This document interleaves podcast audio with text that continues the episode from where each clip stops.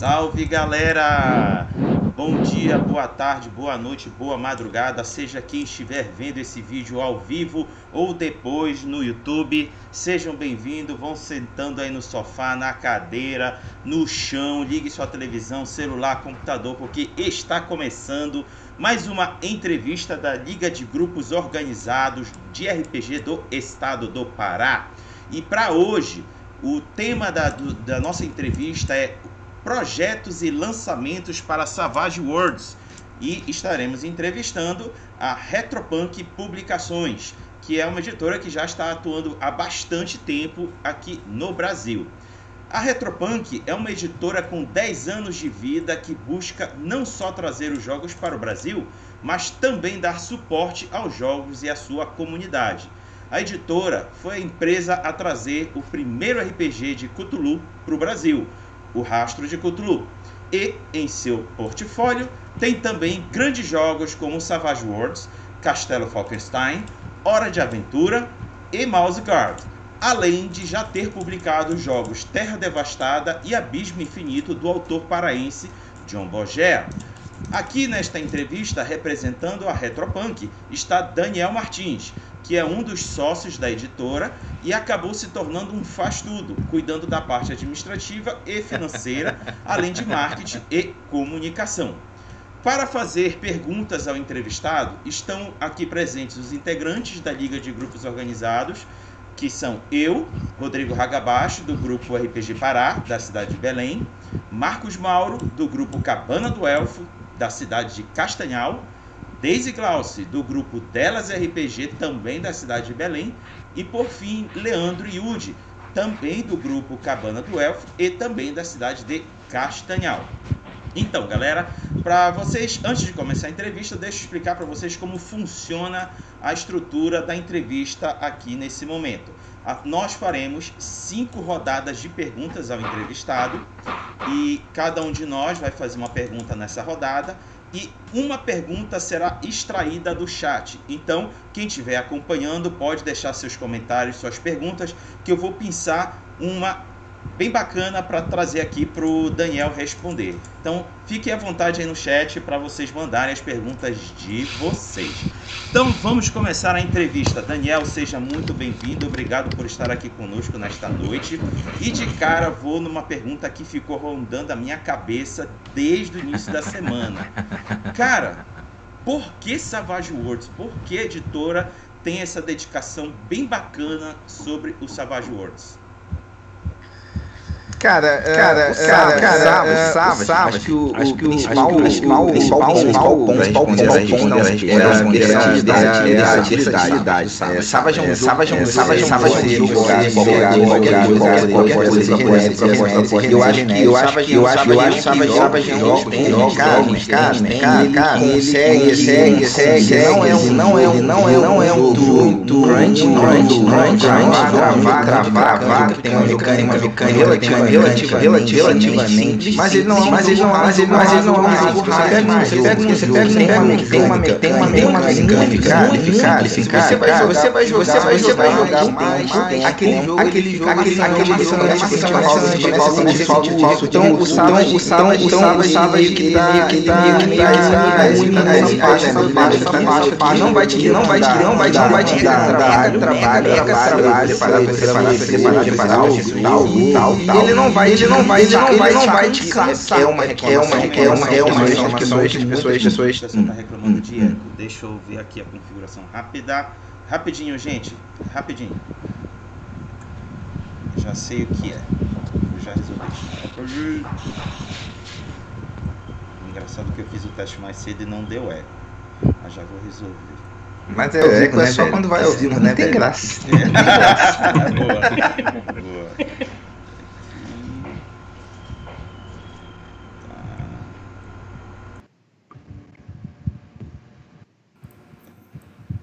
Acho que agora vai funfar. Pode voltar só um pouquinho, Daniel, por favor. É, então, voltando na resposta, é, o ponto principal, eu acho que é essa versatilidade do Savage. É, ele é um sistema que se enquadra em qualquer tipo de jogo e ele é um sistema que ele tem um bom nível de profundidade de regras, não é além da conta, e ele também não vai te deixar a desejar em termos de recursos mecânicos.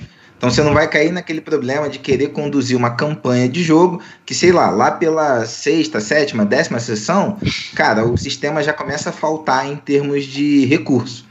Então, esse para mim é o principal motivo, além de que o fato do Savage ele ser meio modular, cara, o Savage tem cenários que são loucos demais e muito maneiros. Então todo jogo de Savage ele tem uma pegada meio louca, meio fora da casinha. Então isso foi uma coisa que lá no princípio, quando o Guilherme trouxe o Savage, é, foi um dos pontos que mais assim chamou atenção e divertiu. E putz, fora que lá fora é, o Savage ele já é um jogo que tem uma comunidade grande também, né? Então é, é um jogo que merecia vir para cá. Acho que esse é o, é o, motivo pelo qual o Savage é o é um jogo que a gente tem um carinho tão grande assim na editora. Boa. Para a próxima pergunta, chamo o Marcos. Então, é, uma coisa que me passou pela cabeça era exatamente nessa parte da loucura do Savage World. É, na minha resenha que eu tinha feito na Cabana do Elfo sobre o Savage Worlds, eu dei uma pincelada mais ou menos na temática do bizarro que tem no sistema, assim, o estranho. Bizarro no bom sentido, falar uhum. a verdade. É, porque eu, assim, eu bato na capa do Savage Worlds, eu tenho até aqui, ó, primeira edição. é, eu olho para ele e penso, porra, dá para rodar He-Man nisso. Uhum. Aí eu pensei assim, é, era essa a intenção do autor, de trazer esse quê de estranho, o, o Shane Haslam, de trazer isso genérico? Porque assim, claro, uma coisa é falar o genérico, o genérico roda qualquer coisa, só que a gente olha para os cenários, a gente vê aquele algo a mais. E também para as gravuras do, do livro, não tem como. Mas realmente era essa a intenção é, no Savage World. Eu falo isso porque eu sou aficionado por bizarrice. E sempre quando eu posso, eu trago. Uns gostos estranhos. Cara, eu não sei se lá no cerne da criação essa era exatamente a ideia do Shane. O fato é que isso virou uma característica do Savage Worlds. Por exemplo, eu estou escrevendo um cenário para Savage Worlds e a primeira coisa que, que vem à cabeça, depois de você ter é qual vai ser o lance do cenário? E o lance é qual é a doideira, qual é o, o plot twist, qual é essa, essa pegada diferente, o bizarro que eu vou trazer para esse cenário. Então, e o fato é que também, quando a gente vai pegar aquela questão assim do quanto um sistema pode dar suporte a um determinado cenário, Savage é um jogo para você ter aventuras de ação, aventuras pulp, aventuras cinematográficas. Eu acho que isso ajuda bastante também, porque já te força um pouco a pensar que é isso que você tem que ter em mesa. É, não que um jogo de Savage não vai ter uma sessão que eventualmente você vai focar mais no social, em interações. Mas quando a gente fala de essência do sistema, isso está intimamente ligado. É o rápido, divertido e furioso. Perfeito. E a próxima pergunta eu passo para a Daisy. Então, tocaste num ponto que eu achei muito interessante, que era uma coisa que eu já estava pronta para te perguntar. A influência, né, a base, da onde veio assim as ideias, justamente para mesclar esse cenário diferenciado com bizarrice e tudo mais. Falaste do, do cinematográfico, então a inspiração veio de filmes, veio de jogos? Da onde veio? Cara, da onde veio a inspiração do Shane para escrever o Savage, você diz? É. Olha, eu vou te dizer que essa Porque, é uma boa pergunta. a inspiração em si. Hã? Influências a gente vê muitas. Agora a inspiração em si, da onde foi assim a sacada que se tirou e vou construir um cenário, um RPG dessa maneira? Cara, Boa pergunta. É, eu acho que eu nunca, de todas as vezes que a gente falou com o Shane e que fez entrevista com ele, nunca fizemos essa pergunta, assim, bem especificamente é, sobre o Savage. Mas acredito, é, acho que dificilmente você vai ter uma inspiração só. Dificilmente você vai ter um ponto que ah, é daqui que eu vou tirar. É, você normalmente bebe de várias fontes. E quando você vê, e isso é, muito do processo de criação, assim. É, normalmente você não, não cria. É, acho que todo mundo aqui já deve ter escrito vários cenários caseiros e sistemas caseiros. E pelo menos comigo, e o que eu vejo dos autores que a gente tem trabalhando com editor e do nosso processo, dificilmente você pega e fala assim, ó, eu vou escrever um cenário que vai ser exatamente assim. Normalmente você tem alguma ideia, que é a mistura de algumas outras ideias, e você simplesmente senta e vai escrevendo. Chega um determinado ponto que você pensa assim, putz, eu acho que eu já tenho um mínimo de material. Aí você olha e aí você, o próprio autor começa a ver, ah, olha, eu tô vendo uma influência de tal coisa aqui, eu tô vendo uma influência de tal outra coisa aqui. É, mas conscientemente você não fez aquilo. Então, não sei, não sei mesmo o, o, o que foi esse ponto zero do Shane, mas acredito eu que tenha seguido por esse mesmo, é, é, esse mesmo critério. Até porque quando você pega é, a galera lá fora que escreve, eles têm uma pegada um pouco diferente da nossa. Um pouco não, um muito diferente da nossa. De. Os caras têm uma relação muito mais fria e profissional com a coisa do que a gente. Não que eles não gostem, não amem suas obras. Mas se você pegar um autor nacional e você for perguntar sobre um sistema, um cenário, quase sempre você vai pegar algum componente de, putz, é algo que eu gosto muito, é algo que eu, que eu sonhava e tal. Se você pega um cara lá de fora, não é incomum o cara te responder, ah, que eu precisava pagar minhas contas. E aí veio uma demanda, e o cara, beleza, a demanda, eu preciso de um jogo de ação? Taca ali pau, vou escrever um jogo de ação. e aí sai produzindo.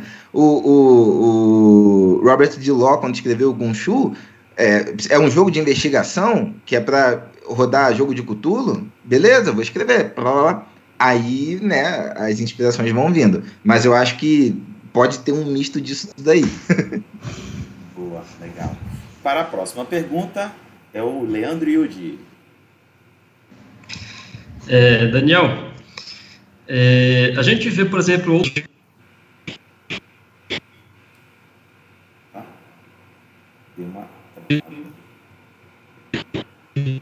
trazem um Pathfinder, é, eles aparentemente se limitam muito a pegar um material que foi lançado lá fora e traduzir para lançar. No caso de vocês, vocês fizeram, lançaram a primeira edição do Savage, depois lançaram a edição brasileira do Savage, é, vão lançar agora o Day After Ragnarok, em que vocês comentaram no, no YouTube lá que, como ele não tem a versão atualizada para o Suede, vocês pegaram a transição para poder mexer nele e, e, e atualizar ele para a versão que vai ser lançada. É, como, é que, quer dizer, como é que é esse grau de liberdade que vocês têm para poder mudar o material original do, do Savage para lançar aqui? Como é que funciona isso? Cara, num geral, falando em material em português, é, é bem aberto. Assim, a gente é, tem bastante trânsito com a Pinnacle e, via de regra, a gente faz um material e só troca uma ideia com eles. Por exemplo, o próprio DD After Ragnarok a gente queria lançar o jogo. Pô, o jogo é maneiro e tal.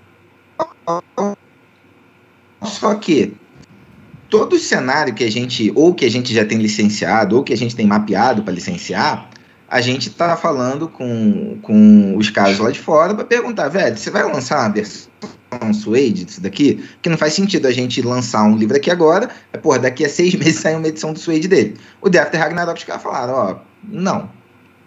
Cheio, pre, pre, o, o, previsão zero. Então, cara, se a previsão é zero, a gente pode atualizar esse material para o Suede. E aí tem um, tem um ponto, que é, normalmente, a gente joga os, os, nossos jogos, não que todo mundo seja super mestre em todos os jogos, todo mundo joga todos, mas a gente sempre tem alguém que, putz, é, é muito rato de algum cenário. Então, a gente tem um pouco também do, do consumidor, do fã. Pô, eu não quero lançar um cenário que vai estar tá desatualizado com o livro que eu estou lançando agora. Eu ficava puto quando isso acontecia, quando saía, sei lá, a terceira edição do Vampire e tinha meus Clambook tudo velho. Ah, porra, eu tenho que comprar tudo de novo. Então eu não quero fazer isso com quem está comprando o livro. E a gente tem a iniciativa de perguntar para os caras e arregaça a manga para fazer. Pode crer. Bom, uh, é, ainda não. Rapidinho, só Vai uma lá. pergunta adicional. Você já tinha o livro pronto antes de lançar? O The After Ragnarok? Isso. Já, já. Não só ele, a gente tem alguns livros que a gente meio que já tem prontos é, e um, um, calendário de lançamentos que a gente já trabalha normalmente no fim do ano, você já pensa que vai lançar para o ano que vem e para o outro ano, e aí você vai fazendo os ajustes, né? É, então, Nossa. sim, a gente já tinha o Day After. É, algumas coisas mudaram né, esse ano, muito por conta da pandemia, foi um caos. É, a gente queria ter lançado muita coisa ali em abril. Para te falar bem a verdade, o The After nem era para ter vindo agora é que a gente meio que aproveitou que, putz, a gráfica voltou a funcionar, a gente vai rodar o material todo, putz, tem o, o The After que a gente estava a fim de lançar, vamos aproveitar e vamos trazer ele logo, porque vai saber também o que vai acontecer, como vai ficar, e é legal porque tá chegando o Suede agora, e é, é bom você ter um cenário novo ali para meio que dar uma fomentada também. Então, esse foi o, foi o lance. Mas a gente já tinha o, o o The After pré-pronto, né? Porque aí você sempre tem que fazer uma nova revisão, teve que fazer a questão da revisão das regras, de revisar essas coisas todas. Perfeito. Bom, é, não temos ainda perguntas no chat, então vamos para a segunda rodada de perguntas. E para começar essa rodada, passo para o Marcos. Então, é, dá sim mais ou menos para saber e o Savage Worlds é meio que um trabalho de simplificação do que foi o Deadlands. Dá até para perceber que é simplificação, porque quando a gente olha para uma ficha do Deadlands, pelo menos eu pessoalmente, eu não entendo nada. Porque o, o cara ter 2D8 em atirar e 2D6 em, em pescar é meio difícil de assim, entender como é que isso funciona. Mas assim, é um nível de curiosidade, eu espero não exigir muito, assim, de ti, não sei, né, também. Pode exigir, velho, mas vai acontecer eu não saber. mas seria possível você falar o que, que mudou das mecânicas do sistema do Deadlands contigo, claro, em relação ao Savage Worlds? Ixi, mano, aí você me pegou. Porque eu tenho uma história engraçada com o Savage. Eu não tô na editora desde o começo, né? Então, quando o Guilherme trouxe o Savage, nessa época eu nem conhecia o Savage. Eu ainda jogava mais D&D, Mundo das Trevas e tal. Eu vim começar a jogar Savage ali em 2012, 13, assim. Então já era com a versão DRP e já tinha o Deadlands aqui, então eu sei da história, sei que derivou de lá, mas eu confesso que eu nunca tive a curiosidade de pegar esses Deadlands antigos e tal. Isso daí é coisa que os caras rato de Savas, tipo o Éder, o Fernando, certeza que eles vão saber te dizer. que é o cara que gosta de ir na história, o que, que já lançou para trás do Savas e tal. Eu não, cara, não, não tô ligado mesmo. O que, que mudou lá do Savas antigão. Beleza. É, passo então para a Daisy. É, vocês costumam fazer os playtests para poder fazer os lançamentos? Você falou em revisão de regras e tudo mais. Então isso vem dos playtests, vem da resposta do público? Como é que funciona? Então, hum, nem sempre, porque assim, como normalmente a gente está trazendo um cenário que veio lá de fora, ou a gente já conhece, já leu, e esse cenário, entre aspas, ele já está validado. Porque o playtest ele vai servir para você pegar tipo, ah, um sistema quebrado, um, um cenário que está escrito, mas você não está conseguindo traduzir o que está no texto para a dinâmica do jogo. É, quando a gente está trazendo um material original, isso não acontece a gente acaba fazendo playtest, por exemplo, do que é nosso. Sei lá, você vai fazer uma campanha para lançar no Punkverso, normalmente a galera é, testa um pouco. É, eu estou escrevendo o cenário para Savage Worlds, putz, faz tempo que a gente está testando, mudando, tira isso que não funcionou, tira aquilo que está no texto e tal. Mas de cenário que a gente licencia e traz, playtest não, mas, mas pegando no o gancho no que você perguntou, a gente sim às vezes faz algumas boas modificações.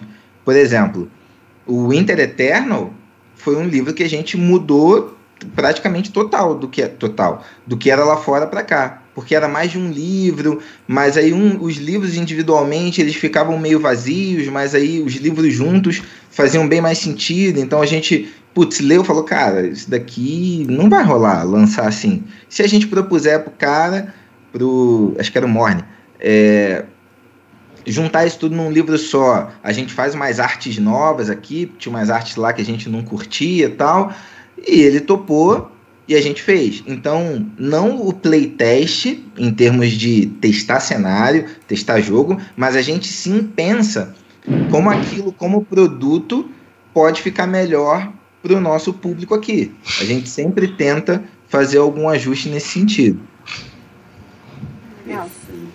Passo para o Leandro. É, citou aí a, a, as campanhas que vocês montam, né? Então, vocês completaram aí um ano do Punk Verso, né, com, a, com, as aventuras de mensagem, lá que o pessoal faz o financiamento recorrente. É, e aí entra nessa parte de vocês criarem o material original. Para quem tem interesse de, por exemplo, mandar é, uma aventura para o Punk Verso publicada, tipo, como é o processo que ele tem que fazer, o que é que vocês avaliam, o que é que tem critério de porte, existe, é possível falar, tipo, quanto é a comissão que o, que o autor ganha, caso a aventura dele seja aprovada? Então, a parte do, do de aplicar para o Punkverso, de tempos em tempos, a gente publica nas redes sociais que está buscando novos autores. A gente hoje tem um grupo com aproximadamente 50 autores que a gente produz material mensalmente. É, então, quando a gente abre para a galera vir, normalmente a gente vai mandar um e-mail que vai geralmente ser para o Fernando, porque o Fernando é quem, é quem cuida do, do Punkverso. E aí o que, que a gente pede? A gente pede para a pessoa mandar um texto, de preferência, uma aventura curta. E aí, se você vai escrever para Savage, putz, manda uma aventura de Savage. Ah, mas eu preciso ser mestre ninja, saber tudo do sistema e tal. Cara, não, porém com ressalvas. Por quê? Primeiro que no Punkverso você vai escrever para tudo. Você não, não, não é assim, ah, tem um mestre que escreve só para Savage, um que escreve só para Rascuturo. A gente chega lá no grupo e coloca, ah, gente, a gente precisa disso daqui de material. Tipo, faz tipo um uma uma esqueci, uma concorrência, digamos assim. E aí a galera fala, ah, eu quero escrever tal aventura. Tipo, a gente precisa de uma aventura de Savage, a gente precisa... Quer, já é certo, né? Uma aventura de Savage, uma de Rashicutulo, sai todo mês. Aí tem uma terceira, que é de um outro sistema, e tem a campanha. A campanha normalmente são quatro aventuras. Então você joga lá já quais sistemas e as pessoas se prontificam, ah, eu queria escrever para tal coisa. Então, internamente é assim que funciona. Então, se você pede para entrar para o Punkverse, você vai mandar uma aventura e o agente vai avaliar, que normalmente o agente é o Fernando. Se é um, um período que vem bastante coisa, acaba que, que o Fernando tem um pouco mais de trabalho. Por exemplo, a última vez que a gente fez um post desse, acho que vieram umas 200 solicitações assim de novos autores. E aí, óbvio, o, a gente vai analisar qualidade da escrita, é, gramática, é, como que a pessoa passa a ideia numa aventura, porque uma coisa é eu mestrar, eu posso mestrar super bem, mas você escrever uma aventura para uma terceira pessoa ler e transpor aquilo para a mesa dela, putz, isso é diferente. Então, mas assim, não é que a pessoa vai mandar e a gente, ah, se for ruim, se for ruim, entre aspas, não é que é ruim, mas se não tiver no nível que a gente precisa, a gente vai virar as costas. Não, o Fernando normalmente ele dá um feedback de, putz, cara, ó, isso daqui não tá legal, isso daqui não tá legal, isso daqui não tá legal, seria legal você é, desenvolver mais. Aí tem gente que pega, desenvolve trabalho e volta, tem gente que fala, ah, então vou deixar para uma próxima, agora não tô e tal. É, e, e assim a coisa vai indo, e tem gente que entra. Sobre o valor, eu prefiro não falar por questões mais de política interna, mas assim, isso daí não é mistério. Se a pessoa mandar lá um e-mail perguntando, a gente já tem todo o, o, o, o script que a gente vai mandar para ela do que é, inclusive a gente paga por esse texto inicial também, normalmente. Não é que você vai ficar escrevendo, ah, vou escrever de graça aqui, toma, vamos ver o que dá. Não é assim. Ah, a gente vai pagar, óbvio, se, o, se tipo, você mandou o texto lá e ele foi aprovado para você entrar, você já recebe por aquele texto. Beleza. Vamos então agora à minha vez de perguntar. Daniel, uh, vou aproveitar essa linha da pergunta do Yudi, que ele perguntou em relação à aventura. Em relação a, a um livro mesmo, produzido, desenvolvido por, pela galera aqui do Brasil. A Retropunk, ela já está publicando bastante coisa, só que de fora, que é material bom, material já com uma certa é, capilaridade dentro do, dos fãs de Savage Worlds. Mas é aqui para a galera do Brasil. O que, que precisaria, se é que já não tem gente produzindo material para virar um cenário e um jogo a ser publicado pela Retropunk da Savage Worlds? O que, que pode falar para a gente sobre isso? Cara, a, você falou agora, eu lembrei de uma outra coisa. Lá na tua primeira pergunta que você falou sobre porquê do Savage Worlds, isso é uma parada que também, pra gente, sempre teve no nosso plano, assim, no, no, nosso objetivo em ter a linha de Savage Worlds aqui no Brasil, que é ter uma comunidade muito ativa. A comunidade de Savage Worlds ela é muito ativa. É, e isso passa por escrever cenários. Então, a gente foi no ano passado, a gente fez um concurso de cenários tiveram, nossa, agora eu não lembro, acho que foram 300 cenários inscritos e tal. Sei que no final a gente ficou com, na fase final, uns 16 cenários e ganhou o Reino Mágico debaixo da cama, é, que está sendo produzido. A gente tem mais um cenário nacional em produção, que é o Mítica, que é de um jogo que saiu para D&D lá em 2010, enfim, não lembro quando. E aí o Korn, ele fez contato com os autores e tá, fez uma versão Savage Worlds e já avançou a linha do tempo tal, tudo mais. É, qual é o grande lance quando a gente fala de produção de material, principalmente RPG, tá? É, todo mundo, eu acho que todo jogador de RPG tem aquele sonho de quero publicar o meu cenário. Muitas vezes as pessoas elas querem publicar um cenário já com um sistema atrelado. Nesse sentido, eu acho que o Savage Worlds ele facilita a tua vida, não por já ter um cenário, porque assim, é difícil você pegar e apresentar um sistema novo, um cenário, um sistema, um sistema novo para um jogador. A galera, via de regra, prefere jogar o que ela já joga. Então, se você lança um cenário para Savage Worlds, você já tem uma base de galera ali que já tem o jogo, que já gosta, e putz, é, tá mais apta a conhecer um cenário para jogar em Savage do que conhecer um cenário com um sistema para jogar. Agora, qual é o problema? O problema é que normalmente quando alguém chega com um material para a editora, para publicar, é só a ideia. Ah, eu tenho uma ideia de um cenário assim. Beleza, você tem a ideia? A gente até, e, e no concurso do, do, dos cenários de Savage Worlds, a gente fez um processo que facilitou isso. Que primeiro você tinha que fazer um texto curtinho, acho que eram até 140 caracteres, é, para dar assim, a ideia do teu jogo. O que, que é o plot do teu jogo? Beleza, feito isso, isso, você tem que fazer uma aventura curta que passe a ideia do teu cenário. Feito isso, uma aventura média, depois uma aventura longa. Isso eram várias etapas do concurso, né? Que bem ou mal você já está desenvolvendo alguma coisa de jogo ali. E aí, no fim, beleza, você passa aquilo pro livro. Porque você vir só com uma ideia, cara, ideia todo mundo tem. A, a grande diferença, aí quando eu falo da questão do autor lá de fora pro autor daqui, é a pessoa que pega e bota aquilo no papel. Isso não é fácil. Isso não é fácil, porque eu estou escrevendo esse meu cenário, por, por exemplo, sem exagero, já tem uns oito anos. E mesmo eu, tipo, eu estou finalizando agora é, o, a versão alfa dele. Não é assim, eu chego para os caras e falo, galera, vamos publicar isso aqui. O alfa pronto, eu vou passar para o Guilherme, para o Fernando, para eles verem. Então, critica aí. Então, eles vão pegar. O, Guilherme já fez isso várias vezes. Daniel, putz, isso daqui não tá legal, isso daqui tá uma bosta. daqui, ó, hum, você acha que tá super legal, para mim é qualquer coisa.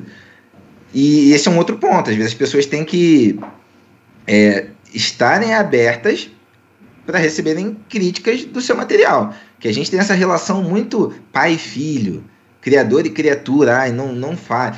E, e você escrever para publicar é você sentar e conseguir se entender com o teu editor. Porque se eu mando meu livro lá pro Fernando e ele fala, ah, por exemplo, eu estou escrevendo uma adaptação, cara, adaptação do Last of Us para sair na Holy Punkers, para Savage. Mandei pro Fernando, se o Fernando chegar para mim e falar, Daniel, cara, isso daqui, isso daqui, isso daqui tem que mudar, não tá o próprio Final Fantasy. Quando eu acabei, o, o Encho escreveu, eu e o Éder mexemos, mexemos, mexemos, porque de dentro da editora a gente era quem curtia Final Fantasy. Quando o Fernando olhou, ele falou, cara, tá maneiro, só que isso daqui não é Savage Worlds. Então vocês têm que tirar isso, vocês têm que tirar isso, vocês têm que tirar isso. E aí bate-boca vai, bate-boca vem, não dá para adaptar, dá, não dá, dá, não dá, até que a gente conseguiu chegar no entendimento. Então, escrever para ser publicado é isso, é você ter desapego das tuas ideias, entender que você tem sim uma visão autoral, uma visão ideológica, filosófica do teu material, mas aquela pessoa que está do outro lado, no caso a editora, o editor, ele tem a visão comercial daquilo. Então, como é que o público entende aquilo? Eu já tive amigos meus que queriam escrever material para editora e não conseguiam se adaptar no formato, porque assim, Savage Words tem um formato de ser escrito. O cara, ah, mas isso não faz diferença. Velho, se não faz diferença, então se adequa e faz. Mas aí a pessoa não consegue e preferiu não escrever. Mas assim, a gente tem uma responsabilidade com o público, a gente tem um formato Savage Words que a gente tem que publicar e tem que ser daquele jeito. Então nem tudo é tão aberto assim. So, Para fechar então a resposta, putz, eu tenho um livro e eu quero é, publicar, quero mandar para editora para ele ser publicado. Beleza. De preferência, tenha ele, não vou falar tenha ele pronto, mas já tenha ele bem desenvolvido, porque chegar só com a ideia é, é complicado, porque desenvolver um livro é trabalhoso, é demorado, é caro, e para você conseguir depois é, fazer esse livro surgir, digamos assim, gerar interesse das pessoas e tal, é um, um, um, um caminho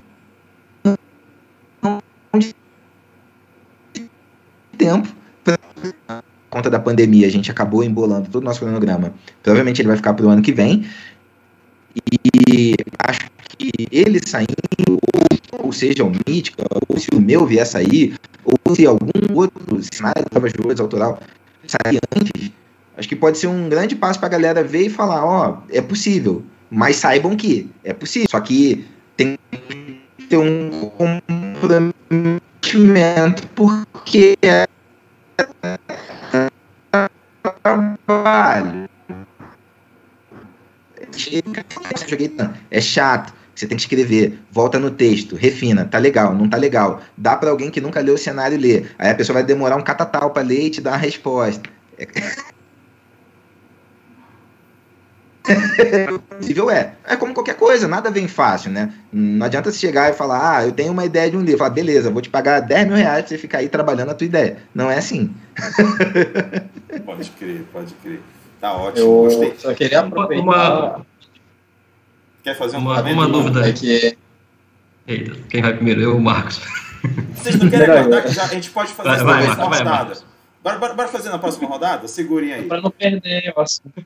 Ah, segura aí, segura era só uma curiosidade do, do põe desse, tua, esse mítico. Põe na tua pergunta, segura, segura. É, vamos, é, encerramos a segunda rodada, também ainda não temos perguntas do chat. Vamos para a terceira rodada, que começa pela. Respondeu a minha pergunta, que era com relação aos critérios para publicação né, de uma aventura, uma história.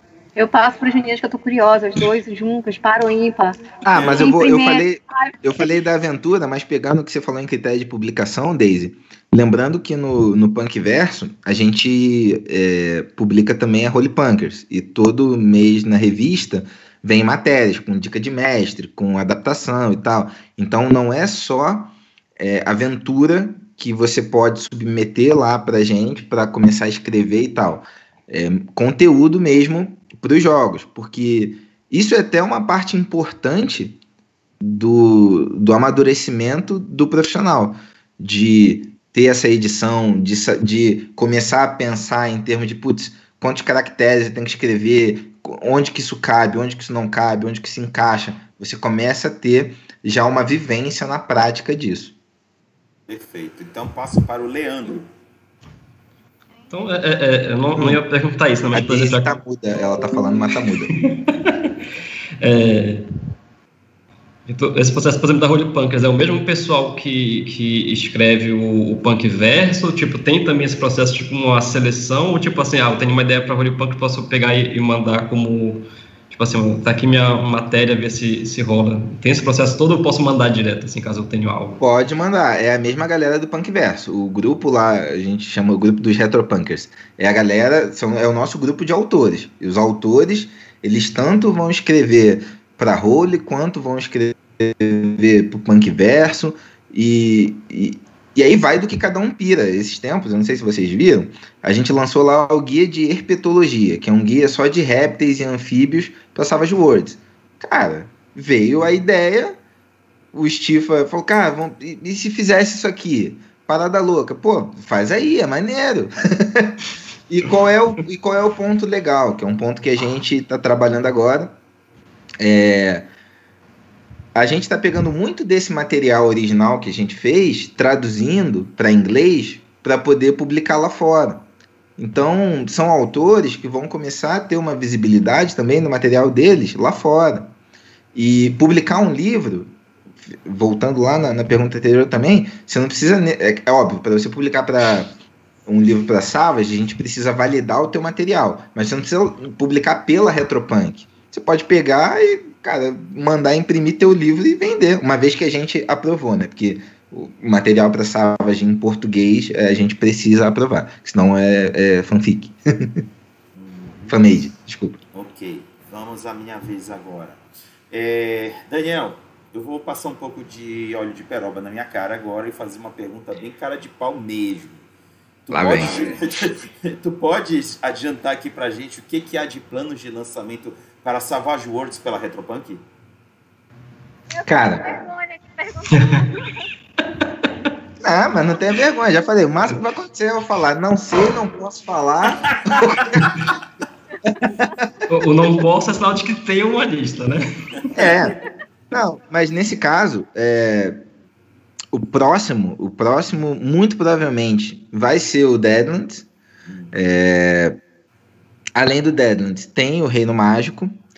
É, dos jogos que tem em inglês para trazer, um que a gente conversou bastante é, nesse processo, assim, quando estava mexendo no Suede e tal, foi o Reapers, mas ainda não sei se vai ser. Mas normalmente o que, é que a gente faz? A gente tem nossos grupos com os clientes e tal.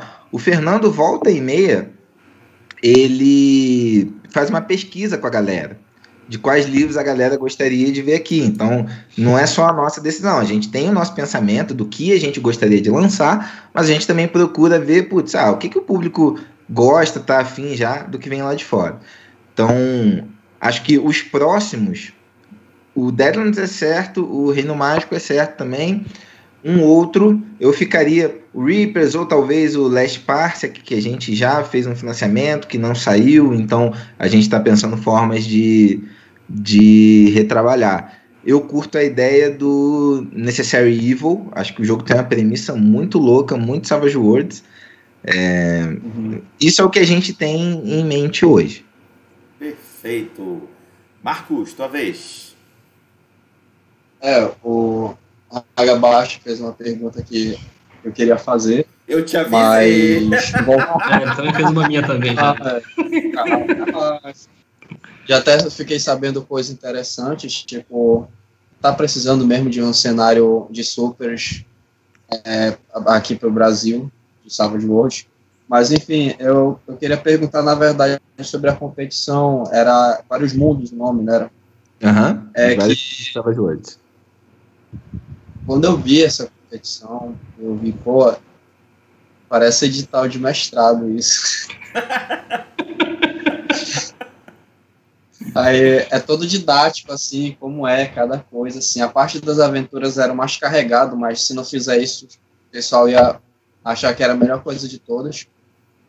Mas a minha primeira pergunta é: vocês vão fazer novamente essa competição?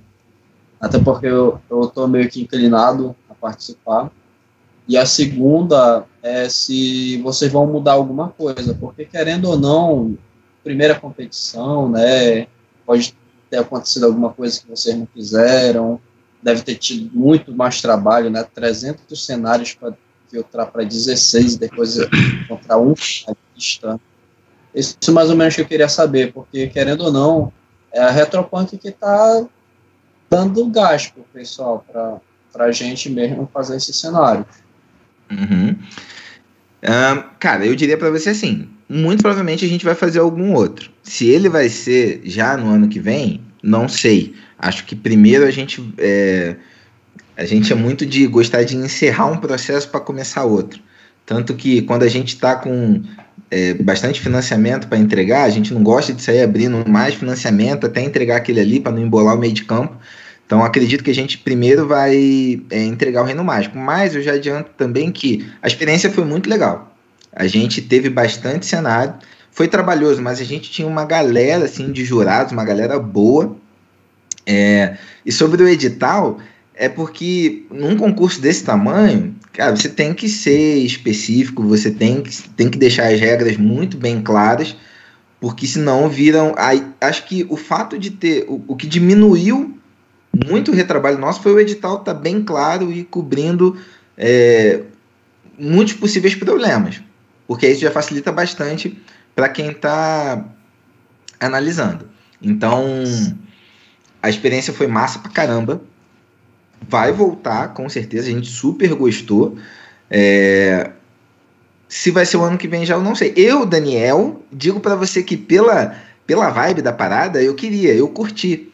Mas ali ainda tem material também, porque esse chegou com os finalistas. Teve muito material bom, que só um ganha. Mas não é porque foi o reino mágico que a. Às vezes você chega num, num detalhe, precisa de os três melhores. O que, o que vai caracterizar o que um é melhor que o outro? Às vezes vai muito do momento da editora, do tipo de material, enfim. É, mas eu, eu sou partidário de ter mais um. Só que eu acho que não, não sei se vem já no, no ano que vem. Porque se você pensar, tipo, a gente iria lançar o livro esse ano. E aí, beleza, talvez fazer no segundo semestre agora, pro ano que vem. É, mas a gente tem que rever esse calendário. Mas sim, e, e, e para a gente, o tanto de gente que se inscreve, que participa, é, o, é um motivador também. Porque a gente fez, e sei lá, para te falar bem real, meio sem expectativa. Ah, a expectativa de vir aí, sei lá, 50 cenários. Putz, quando veio uma galera, opa, maneiro. Tem uma galera que, que tá. É, é é, entusiasmada. Inclusive, muitos, muita dessa galera que escreveu no concurso de cenários foi quem compôs o primeiro grupo de autores lá. Era a galera que a gente viu que escrevia super bem, Sim. já estava na vibe, já estava produzindo. A cara, o livro não, não, não vai ser publicado agora, o teu livro, tá, mas você não quer escrever aqui? E aí essas pessoas já estão ali produzindo material, dando a cara a tapa, mostrando e tal, para a gente ir, ir, trabalhando mais para frente. É, eu só queria aproveitar e só continuidade dessa pergunta. Vai lá. É, obviamente, como é, tipo, eu, se não me engano, foi o Felipe Figueiredo que ganhou, né? Eu não tô lembrando. Ele mesmo. Isso. Foi ele mesmo vamos supor um quadro de que ele só é um escritor, ele não contratou um desenhista, ele não contratou um diagramador, ele só fez o corpo lá do, do PDF e mandou para vocês. Como é a produção da Retropunk? Então, no caso, o trabalho, no, o trabalho do autor é escrever mesmo. O, o livro, quem vai produzir o livro é a Retropunk. Então você não precisa esquentar a sua cabeça que ah, para eu escrever meu cenário, quando eu falo livro pronto, que eu falo, ah, você vai mandar para a editora, e seja Retropunk, New Order, Jambô, qualquer editora, quando eu falo de livro pronto, é o manuscrito do livro. As ilustrações, a diagramação tal, isso é trabalho da editora.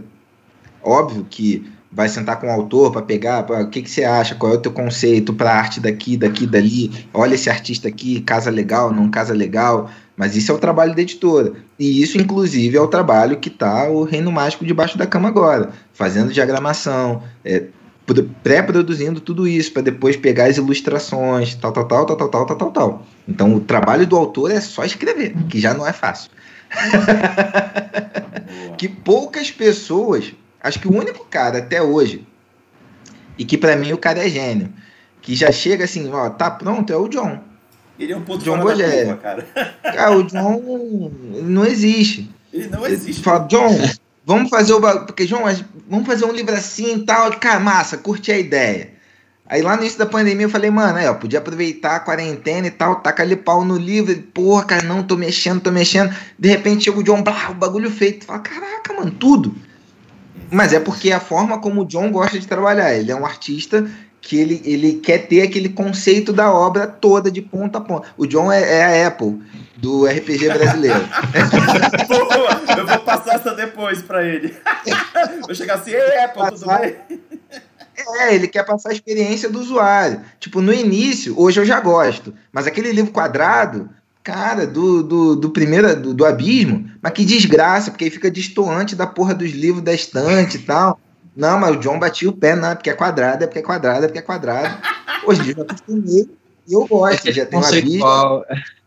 Exato, exato. Bacana. É, vou passar tem aqui abismo, a... tem Já tem um cantinho dele na estante, né? Bom, é. vamos pegar aqui a primeira pergunta do chat. O Bruno Henrique fez uma pergunta curtinha, o Daniel já respondeu, mas eu vou pedir para que ele esmiúce um pouco mais. O Daniel, a pergunta é do Bruno Henrique, ele disse: Necessary Evil vem? Tu já respondeste, mas pode falar um pouco mais? É. Hum, então, hum, pode ser que sim. Hoje, para mim, hoje é não, Faro. A resposta hoje é não. É, o, o que tá certo de vir é Deadlands e sair o Reino Mágico. Eu, eu curto a pegada, a premissa do Necessary Evil. Eu concordo com o Marcos. A gente precisa de um cenário de Supper, se você pegar, a gente já tem Lankma, que é fantasia medieval, a gente já tem World Wars, que é Segunda Guerra, a gente tem Deadlands, a gente tem agora o The After Ragnarok, que é maluquice. Falta um de, de, de Suppers, é um sci-fi também. O Fernando curte pra caramba, então acho que há uma possibilidade bem boa dele vir, mas não, hoje não tá certo, não é um livro que já tá batido martelo de, de vir, não. Perfeito. Fechamos a terceira rodada. É, Vamos agora. Alguma...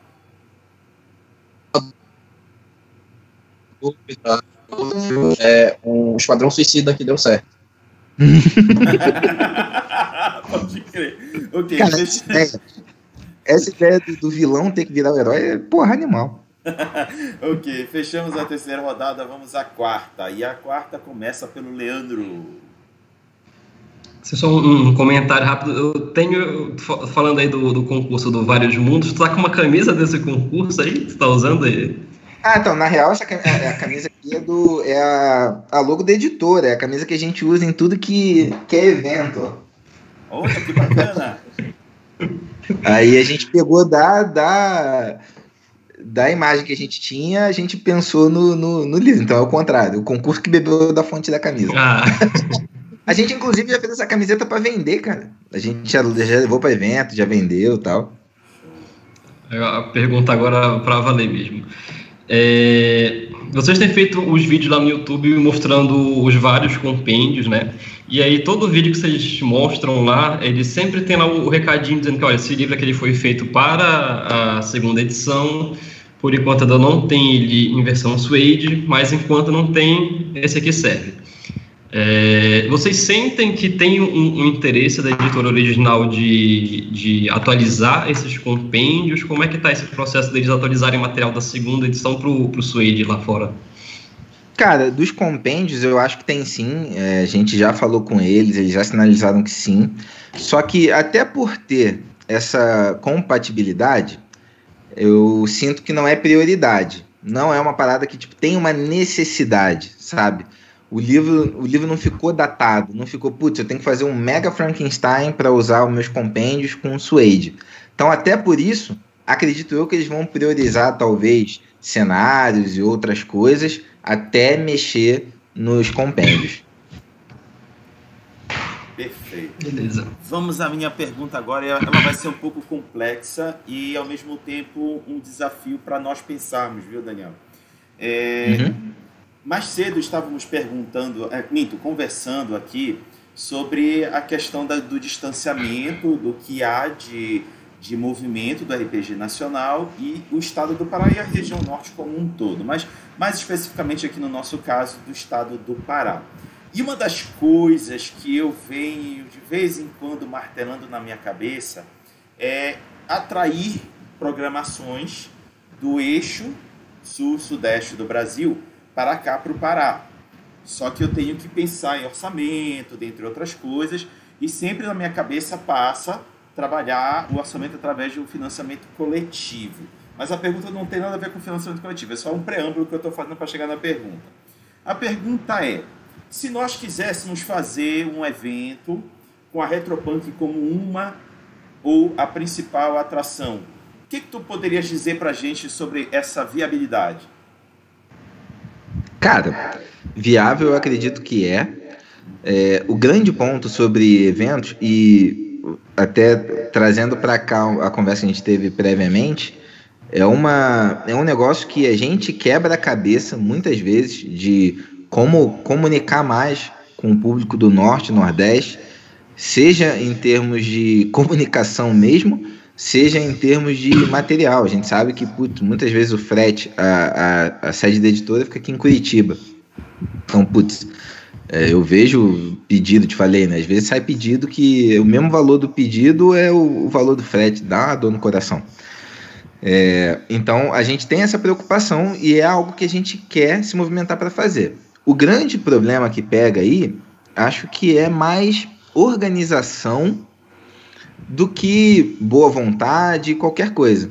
Então, é a gente pensar com bastante antecedência o que vai fazer, como e quando. Porque não é fácil para uma editora, dependendo do que for o evento. Porque, assim, uma coisa é um evento que, ah, é, você vai chamar alguém daqui, o Daniel, o Fernando, o Guilherme, sei lá, para participar no evento que vocês vão fazer aí. Outra coisa é a gente ir para um evento aí, tipo a gente vai para um evento em São Paulo, tipo a gente vai porra de RPG Fest ou vai para o Rio, de putz, levar material, levar várias coisas. Essa logística, ela é trabalhosa pra caramba. Quando é pra cá, já é trabalhosa. para ir para cima, eu imagino que seja mais ainda. Mas é algo que é, eu, eu mesmo até me proponho a, a trocar essa ideia para a gente pensar formatos que sejam legais. Porque a gente quer isso. A gente quer que tenham mais eventos, sabe?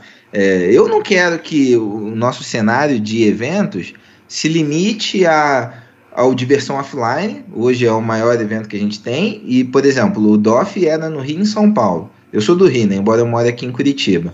O Rio já não vai ter mais. É só São Paulo. E eu vi a diferença, sabe? É, eu participando do evento no Rio em São Paulo, é uma discrepância em termos de evento, tanto de movimento quanto de galera consumindo.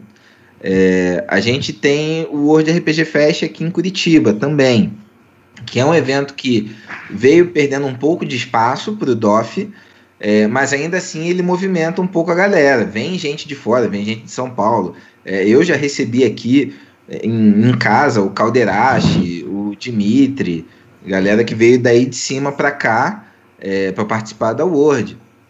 Então, só que, putz, a gente precisa de mais.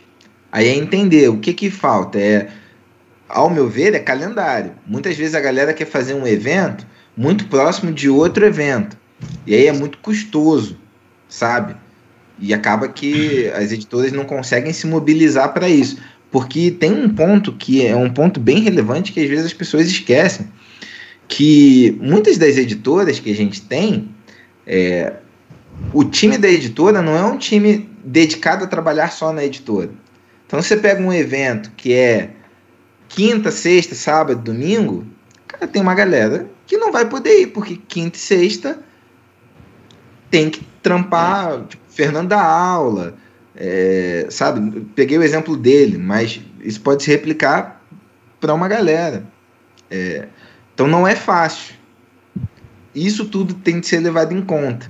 E aí, quanto mais distante, mais isso impacta. Porque você tem que ir, tipo, sei lá. Óbvio que aí vai ter sempre. Como que a gente faz? Ah, tem uma, duas pessoas que vão antes, conseguem fazer aquele meio de campo de já organizar, deixar tudo pronto. A galera que tem essas outras ocupações vão no fim de semana, chega no sábado de manhã, vai embora no domingo à noite. Mas só para mostrar que são umas coisinhas às vezes você nem pensa. Mas na hora de mobilizar, não é fácil, porque é um custo alto também. Então vai muito do momento que a editora tá. Porque às vezes você vai, é, para você levar, participar de um evento, mesmo que seja um evento é, médio assim, você vai gastar, sei lá, 10 mil reais, 15 mil reais para ir daqui para ir. Porra, isso é uma grana. Então acho que esse a gente volta naquela naquela é, naquele maior ponto. E eu digo para você que talvez esse momento de pandemia ele possa ajudar a gente a pensar isso de forma diferente. Eu participei, a gente está com financiamento coletivo agora do The Dark Eye, que é um RPG alemão, né? O RPG alemão que é, mais jogado que D&D lá na Alemanha. E a Ulisses, que é editora alemã, eles têm um evento próprio deles. E eu participei no painel dos parceiros internacionais e, cara, foi muito maneiro. Vai ter a Essen agora. Essen é lá na Alemanha, maior evento de, de, de jogos analógicos do mundo. Vai ser virtual, a gente vai participar. Então, por que que talvez a gente não consiga fazer? Você falou do financiamento, e aí já veio a ideia aqui, e eu já vou encerrar para não tomar mais tempo da resposta.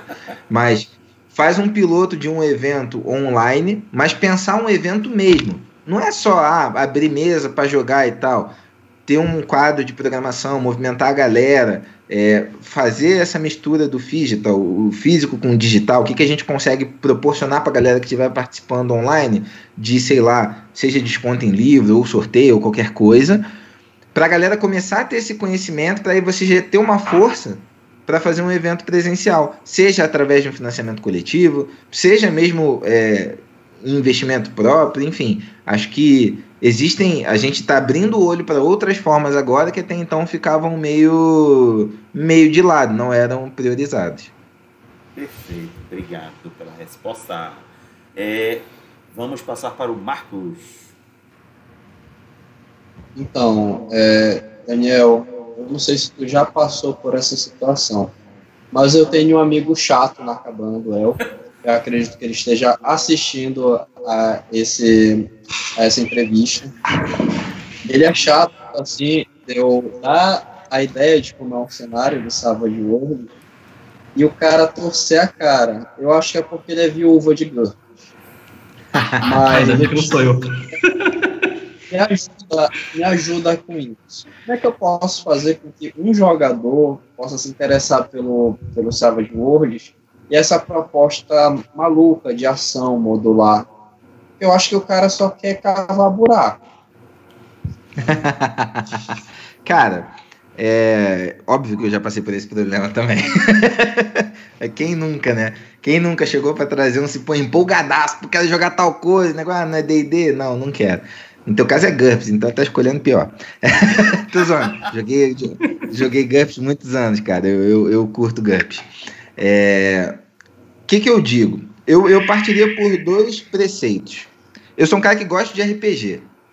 Então, ler e jogar outros sistemas, por mais que eu tenha o meu sistema preferido, é, não vai me fazer necessariamente abandonar o meu sistema do coração. Mas ele pode me trazer insumos para enriquecer o que eu já jogo. E se ele joga GURPS, talvez mais ainda, porque GURPS te dá abertura mecânica para tu fazer qualquer coisa. Só que GURPS tem ele é muitos é conceitos. De... Hã? É, não, eu falei ele é outro porque eu acho que é a terceira ou quarta pessoa que já me falou isso. é, então, mas o, o, próprio sistema, ou estou falando do GURPS, mas qualquer sistema, por mais que os sistemas permitam coisas, eles muitas vezes não te dão aquele pensamento. Então, é uma coisinha que você vê em outro sistema que, putz, pode enriquecer a tua mesa daquele sistema que você gosta de jogar. Por exemplo, ah, é, eu publiquei um vídeo esses dias do combate no, no The Dark Eye, que é um combate ativo. Você tem uma ação de ataque e uma ação de defesa. E quando você se defende, você pode usar o aparar do escudo, sem tomar penalidade por estar usando na outra mão. É um negócio simples, mas quando você vê, putz, cara, desculpa, putz, é uma ideia legal. Como que eu consigo trazer isso para a realidade do meu jogo? Seja ele outro. Como que eu consigo adaptar essa ideia para um Savage Worlds ou não? E um outro ponto que eu acho que pode ajudar muito é que normalmente quando a gente quer trazer um jogo novo, você já vem com aquela ideia de campanha. Ah, eu quero mestrar uma campanha. Pô, velho, hoje já tá difícil você ter tempo.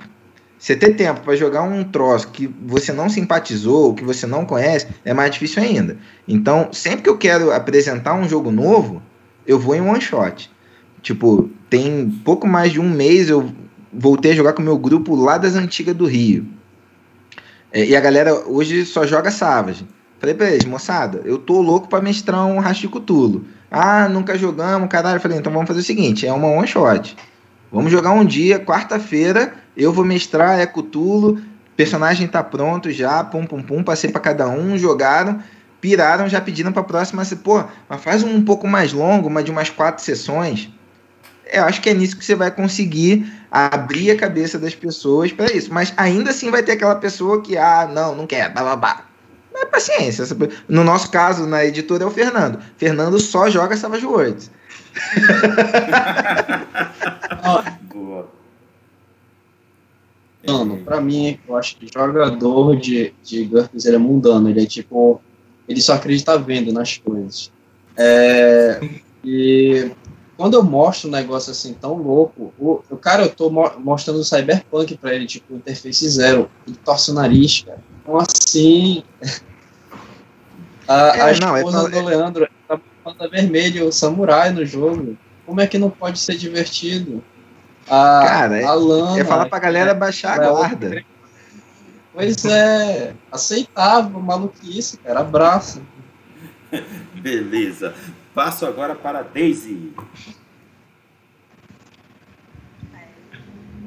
Aumenta o volume, Daisy. Ixi, a Daisy está sem áudio. Dá para ouvir agora? Dá. Tá. Eu confesso que eu fui uma das pessoas que teve muita resistência para aceitar, porque eu gosto de jogar vampiros, eu gosto da violência, sabe, do sanguinolência, e o narrador que me apresentou o jogo conseguiu colocar tudo isso em Deadlands. E assim, foi incrível. Depois da primeira sessão, foi paixão intensa. Por isso a ideia do one shot é muito boa. A one shot faz com que se quebre preconceitos. Né?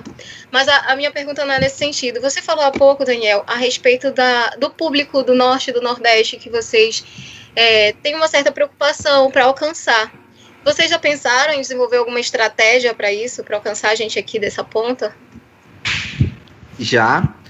A gente já testou, inclusive, algumas, eu estava falando com o Rodrigo, já testamos é, ter, desenvolver um ponto de distribuição no Nordeste, com lojista e tal. É, não, não funcionaram até hoje. Isso não quer dizer que a gente não vai testar mais. É, acho que parte disso também não é só a venda, é, é o contato mesmo com o público. E aí a gente tem que pensar como que a gente consegue ter esse contato, falar mais com esse público. É, que hoje a gente tem, e eu vejo isso até, o Big ele mora em Fortaleza. E na fala dele ele traz muito isso, que ah, a galera aqui é muito carente, cara, de, desse contato e tal. Então, a gente nas nossas reuniões de marketing e tal, a gente pensa, a gente busca uma forma de. É, não é fácil achar, porque também é, a gente é um grupo muito enxuto, então é muita coisa para pouco braço, mas é um negócio que tem que acontecer. É, a gente tem um, uma iniciativa que a gente já fez no passado, que é de mestres e premiar a galera para mestrar os jogos da editora e tal. E Acho que essa pode ser uma das formas de, de conseguir expandir isso um pouco, essa comunicação com o público, tendo uma galera aí no norte e, e nordeste.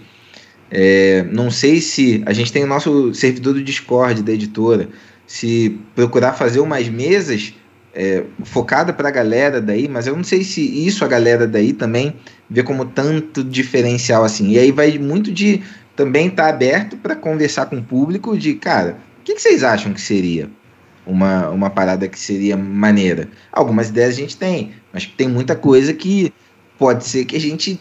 E, e às vezes coisas até simples, mas que nem passem pela nossa cabeça.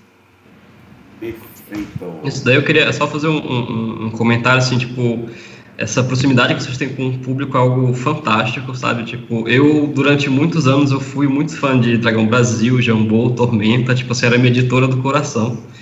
Mas depois vocês começaram com toda a parte do, do YouTube, né? Tipo, cara, adoro os vídeos de vocês, o podcast, vivo compartilhando com o pessoal.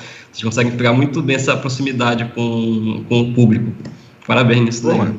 me alegra em ouvir isso, cara, porque, pô, é o é o esforço que a gente mais está fazendo nesse momento, quando você fala assim, esforço de comunicação, o que, que é? É comunicar produto, tal, tal, tal? Não, o nosso maior esforço hoje é, é conseguir se aproximar mais do público, entender mais o público, ouvir mais o público. A gente tem um grupo, por exemplo, dos apoiadores do Punk Verso, que tô eu lá, tá Big, é, para a gente conversar com a galera, ver, sabe, trazer o povo mais para próximo. Então, tem formas que a gente está tá, tá buscando bom que tá dando algum resultado. Beleza. Encerramos a quarta rodada, vamos à quinta rodada e vou fazer invertido agora. Começa por ti, Leandro. É... Agora eu pergunto um pouquinho de, de mercado, né? É, a, gente, a gente da Cabana fez recentemente dois podcasts sobre sistema genérico. Né? Então a gente conversou sobre GURPS, 3DT e Savage. É, e aí eu queria entender, tipo, vocês, vocês editoras, vocês têm acesso ou têm organizado isso, uma questão de números para saber comparar, tipo, como é que está a venda entre vocês, quem, qual é o maior, qual o sistema mais jogado, e tendo ou não acesso a esses dados, é, vocês enxergam outros cenários genéticos, como por exemplo 3D e o Fate, que é o que ainda estão, acho que, em mercado, vocês enxergam eles como concorrentes mesmo, ou tipo, são realmente públicos diferentes, totalmente do, do Savage, e o que é que vocês veem, por exemplo, caso seja de fato uma concorrência, o que é que vocês veem que o Savage tem de vantagem com relação a esses concorrentes? Cara, é, números oficiais formais a gente não tem. Não tem hoje um repositório para a gente ver quais títulos vendem mais. Óbvio que estando do lado de cá do mercado, a gente tem uma impressão e tem uma troca de ideia que a gente faz com as outras editoras também é, para entender. Quando você fala assim, ah, vocês veem 3D e Fate como concorrente? Sim e não. Pelo seguinte, a gente vai ter fundamentalmente dois grandes grupos de jogador. Você vai ter o jogador que é casado com aquele jogo, com aquele sistema.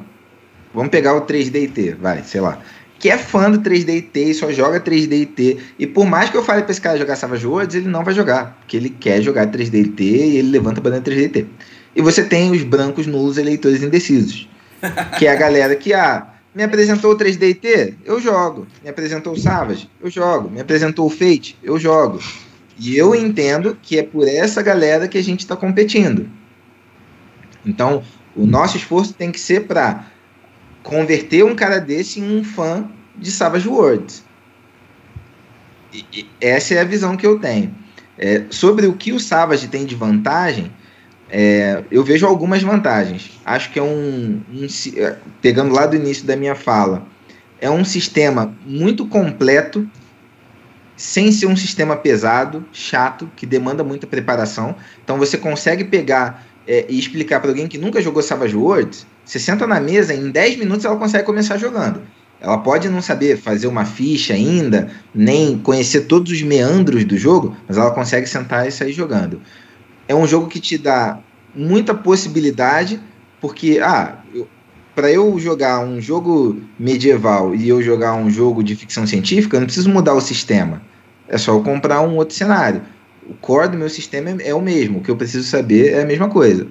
E, modéstia à parte, é um dos jogos que mais tem suporte aqui no Brasil, porque se tem um negócio que a gente se esforça muito para fazer é dar suporte para os nossos jogos. Então, seja através de material publicado, aventura pronta, texto no site, é, matéria na revista, vídeo no YouTube. É, a galera que consome os jogos da Retropunk, putz, tem uma coisa que eles estão bem abastecidos, é de material. Então a gente procura facilitar a vida para que as pessoas possam jogar. Então, se hoje o nosso maior problema é conseguir se organizar para jogar, para ter tempo, cara, a gente procura dar tudo o mais mastigadinho possível para a pessoa pegar e jogar. Perfeito. Desde e outra que o livro do Savage, o, o, livro do Savage tem o melhor formato para você jogar na mesa, né? Porque ele é levinho, é num tamanho bom de jogar. E não puta merda, formato. quando eu ia jogar, quando eu ia jogar, tem gente tinha carregar. É, o 3DT é horrível, até para guardar na estante. Porra, tinha que carregar livro do mestre, do monstro, do, do jogador, né? Desgraceira, pesada pra cacete na mochila. Nossa senhora, já fiz isso. Daisy, sua vez. Ah, tá. Então bora lá. Sério que eu não precisava ter vergonha de perguntar, né? Então vamos lá. Qual a faixa etária de vocês lá? Eu te pergunto isso porque é, geralmente a, as, os gestores mais, mais velhos eles tendem a impor ao mercado o que vai ser consumido. E o que eu percebi durante a nossa conversa é que vocês fazem questão de ver qual é a necessidade do público para poder trazer o material para eles para alimentar esse mercado. A nossa faixa etária, se eu for calcular uma média aqui por alto, eu diria que fica ali em torno de uns 35 anos. É, e nessa questão aí que você falou, tem um ponto importante que é, é a gente sim é, quer ouvir muito do nosso público para entender o que, qual é essa expectativa consciente do público, mas eu também não posso ficar refém só de ouvir o que o público quer porque aí eu estou privando de surpreender esse público com algo que ele não conhece. Então a gente precisa achar o meio termo entre isso. Mas sim, a gente. O Fernando, nesse aspecto, ele é um cara que levanta super a bandeira, ele conversa muito com o, o, os jogadores para entender, para saber, para sentir o que, que o público quer. Então a gente tem essa, essa tem muito essa preocupação. Perfeito. Agora a vez do Marcos. Então, é, já que é o momento de fazer perguntas invasivas, eu vou trazer uma meio polêmica. ah, vem outro, vem outro. É, eu vou trazer uma meio polêmica, mas é mais relacionado ao sistema do que exatamente aos números. É que, assim, é, é um certo incômodo, eu posso estar enganado, eu espero que eu esteja enganado, porque também é interessante para apresentar para jogadores que não têm tanto acesso. Mas aqui nas, nas primeiras edições do Savage Worlds, dá muito a entender que existe uma certa dependência de usos de miniaturas e marcadores no sistema. Não exatamente. E, e, grid, mas o grid foi meio que uma coisa que a Retropunk trouxe, já que a gente não trabalha com essa questão de polegadas com tanta facilidade. Mas, tá, só polêmico, mas é, pode me dizer como exatamente agrega a necessidade de miniaturas, pelo menos nas primeiras edições. Eu não tenho certeza como está no Suede. No Suede, na verdade, fala opcional, bem nas primeiras páginas, mas parece que existe mesmo essa necessidade. Mas tu pode me dizer como agrega o uso uhum. dessas micros? É, é, respondendo a pergunta fundamental, necessidade não há. Tanto que eu, eu, particularmente, não gosto de jogar com grid. Nem quando eu estou jogando no Roll20, eu gosto de jogar com grid. Eu gosto de usar ali só para as fichas tal, não sei o quê. Agora, em que, que agrega? Você vai ter um componente estratégico nos combates muito maior. Aí eu acho que vai sempre de você entender o que, que o grupo gosta de jogar. Se tem um grupo de um combate mais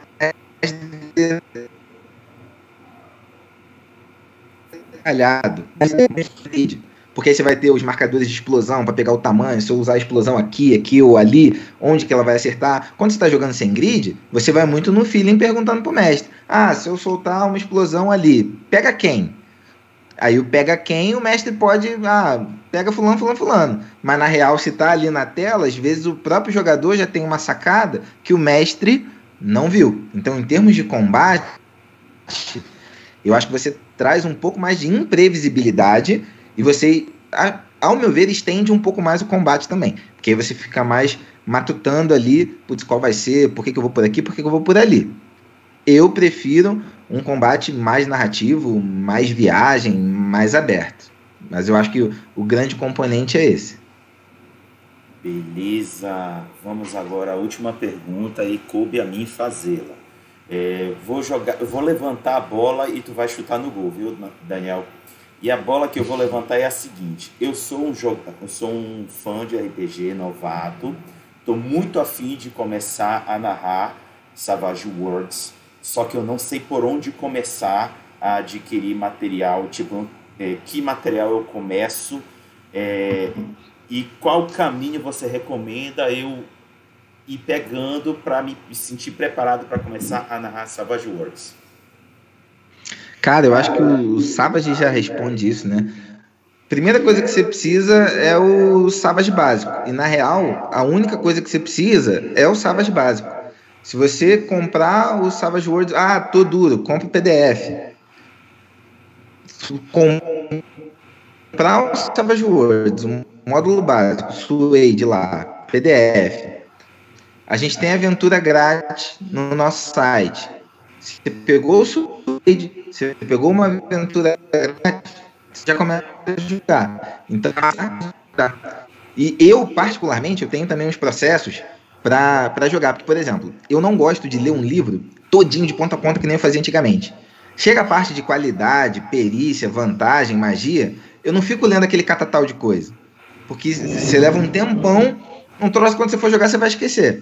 E aí o Savage, por exemplo, você tem as tabelas já, com todas as vantagens. Então, eu leria já a parte do combate, o iníciozinho ali, e o Savage, eu não lembro agora no Suede, mas o Savage já tinha, tipo, ó, isso daqui é o que você precisa para jogar. O resto você nem precisa ler agora. Mas, volto a dizer, compra o livro básico, vai lá no YouTube da editora, tem uma série que a gente está fazendo que é o Como Que Joga. Assiste o Como Que Joga do Savage Worlds, que é um vídeo que você vai ter ali em 10 minutos. Você vai saber o básico do básico que você precisa para jogar e você já tem uma aventura pronta. Aí é só juntar o grupo e jogar. Mais fácil que isso, só se eu jogar por você. Boa! Boa, com essa resposta fechamos as rodadas de perguntas para o Daniel aqui representando a Retropunk Publicações. Daniel, para fecharmos, eu gostaria de fornecer esse espaço para você mandar um recado para quem está assistindo aqui a live. Fica à vontade, é o seu momento. Beleza. Primeiramente, agradecer. Eu falei com vocês no início. Para mim é, é muito legal participar, conversar com vocês é, ter uma comunicação mais direta com a galera do norte e nordeste. Eu tenho minhas raízes familiares aí, então para mim é mais legal ainda. É, olhando em termos de editora, a gente está com financiamento coletivo no ar do The Dark Eye. Cara, The Dark Eye, por exemplo, já é um jogo com uma pegada bem diferente do Savage, é um jogo com um sistema bem mais denso, um jogo que é um, uma pegada de D&D sistema medieval que tem uma, uma customização de personagens que eu achei sem precedente. Tipo, você não vai ter no Dark Eye um grupo que é um mago, um ladino e um clérigo. Você vai ter lá um cara que é um carcereiro, um procrastinador e uma parteira. Então, e não é só um skin. O jogo ele te dá é, ferramentas mecânicas que aquilo faz sentido e é equilibrado. Então, quem não conhece, pode ir lá no catarse.me barra TDEBR ou só cair no nosso YouTube ou no nosso site, nossas redes sociais, que tudo está comunicando The Dark Eye. É, gostaria muito que o público daqui, do, do Pará, do Norte, do Nordeste, é, também se aproximasse mais da gente, dê mais, dê mais as caras, sabe? Comente mais, chama a gente no Twitter para trocar uma ideia, porque é dessas trocas de ideias que a gente vai aproximando, que a gente vai tendo uma ideia, que a gente vai é, é, criando realmente, mantendo a nossa comunidade viva e ativa. Porque o que a gente quer, na real, é putz, trazer conteúdo bom para os jogadores de RPG e facilitar a vida para que todo mundo jogue cada vez mais RPG. Beleza? Muito obrigado, Daniel, por ter se disponibilizado, estar aqui conosco, respondendo todas as perguntas que nós fizemos. Obrigado a cada um dos integrantes da Liga de Grupos Organizados de, do RPG para de estar aqui contribuindo com esse momento bacana. Obrigado a todos que participaram aqui da live. É, não fizeram muitas perguntas, mas eu pude ver aqui na estatística que muita gente acompanhou. Obrigado a todos e daqui a 15 dias estaremos aqui de novo. E já adianto a vocês que o convidado vai ser o Daniel Pirraça do Calimba RPG. Então aguardem por mais notícias. Gente, boa noite e até a próxima. Pode dar tchau aí, galera. Valeu, gente. Boa noite. Boa noite. Fechou.